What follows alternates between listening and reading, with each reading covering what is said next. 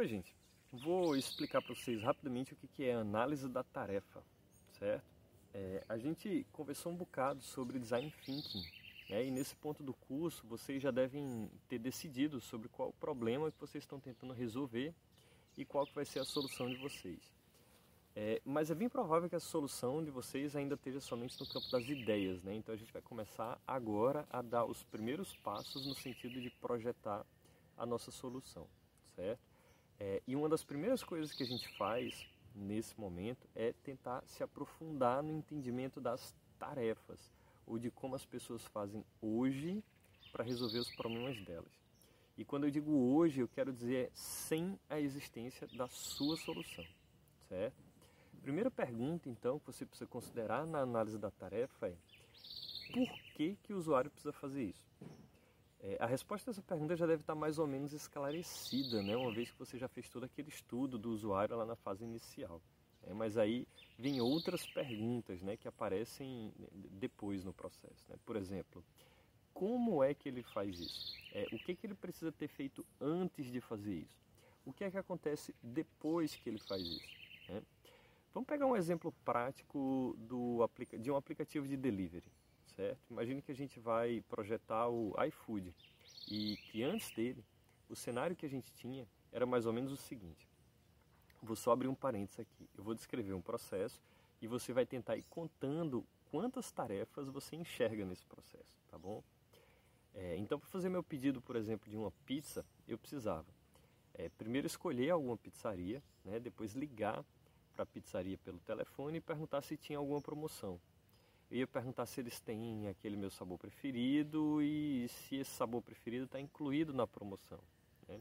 Se não tivesse, aí eu escolhi algum uh, ou mais de um sabor dentre as opções existentes lá e calcular a quantidade de pizza que eu preciso, é, se é uma pequena, média, grande ou várias pizzas para a galera que está aqui comigo. É, eu vou perguntar o preço, saber quanto tempo demora para entregar e aí ponderar se eu ia querer mesmo ou não né? Porque se ficou caro demais, provavelmente eu ia desligar e recomeçar esse processo todo do início com outra pizzaria. Mas se eu decidir realmente comprar aquela pizza, eu vou pedir para a pessoa trazer a maquininha do cartão de crédito, certo? E aí, quantas tarefas você conseguiu contar só nesse processo? Eu contei oito aqui.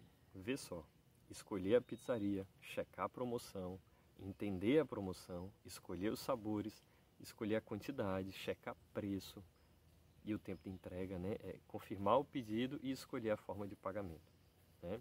Massa. E ainda tem outras questões, né? Por exemplo, em que contexto esse usuário ligou para a pizzaria, o que é que aconteceu antes desse usuário ligar para a pizzaria, o que é que acontece depois que eu confirmo o meu pedido, são outras questões que a gente precisa investigar também. Né? É, então agora eu vou começar a mergulhar para entender como é que cada uma dessas oito atividades acontecem, quebrando em novas subatividades cada vez mais precisas, certo? Análise significa basicamente quebrar as coisas em pedacinhos menores, né?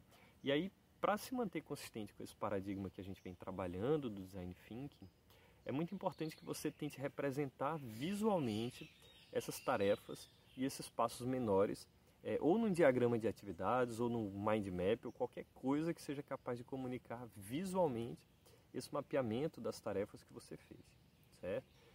E aí, outra coisa que é importantíssima é mostrar esse seu diagrama de volta para alguns usuários, para tentar validar o que você analisou. É, talvez o usuário veja que está faltando alguma coisa, talvez ele ache que uma dessas atividades não é fundamental, ah, e aí a gente usa essa conversa para refinar essa descrição das tarefas. Né? Para quem está imaginando aí que uma tarefa nesse nosso universo corresponde quase que diretamente a um requisito funcional do software, acertou, ok? A lógica é essa mesmo, as coisas estão todas conectadas, né? Mas o lance aqui é fundamentalmente o processo, ou seja, de onde vêm as informações que eu estou usando para fazer essa análise da tarefa. Num processo de engenharia bem tradicional, o engenheiro basicamente determina como é que a tarefa vai ser feita. Ou seja, fazer um pedido, o usuário vai clicar aqui, depois aqui, depois aqui. Primeiro vai escolher o sabor da, da, da pizza, depois escolher a pizzaria, porque assim é mais fácil de implementar ou porque eu, engenheiro, prefiro assim. No processo de design, essa compreensão da tarefa tem que vir da análise dos casos concretos dos usuários. Se, se o caminho do usuário natural é seguir determinado passo a passo, a gente provavelmente não vai querer projetar um negócio na ordem invertida. Aí você pode me dizer, é, ok, César, mas nem todas as funcionalidades do meu produto são naturais. Tem algumas delas que eu estou aqui criando do zero mesmo, artificialmente. Eu estou fazendo um negócio novo que o usuário não faz hoje. Então eu não sei qual é a ordem natural. Massa. Isso é perfeitamente possível. E aí, nesses casos, você vai escolher um caminho com base nas informações que você tem e você vai tentar tomar uma decisão com a maior possibilidade de funcionar mas vai considerar desse ponto para frente isso aí como uma hipótese de design, ou seja, algo que em algum momento você vai ter que testar com o usuário e checar se realmente funcionou ou não. É isso. A análise da tarefa é uma atividade um pouco trabalhosa, mas é muito importante que você faça de maneira muito cuidadosa e criteriosa, ela é uma das principais responsáveis por a gente garantir lá na frente que quando o usuário se deparar com o nosso produto ou serviço, ele não vai ser algo totalmente estranho para o usuário.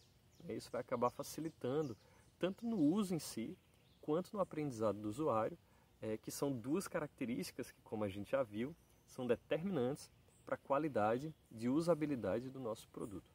Né? Até a próxima, então.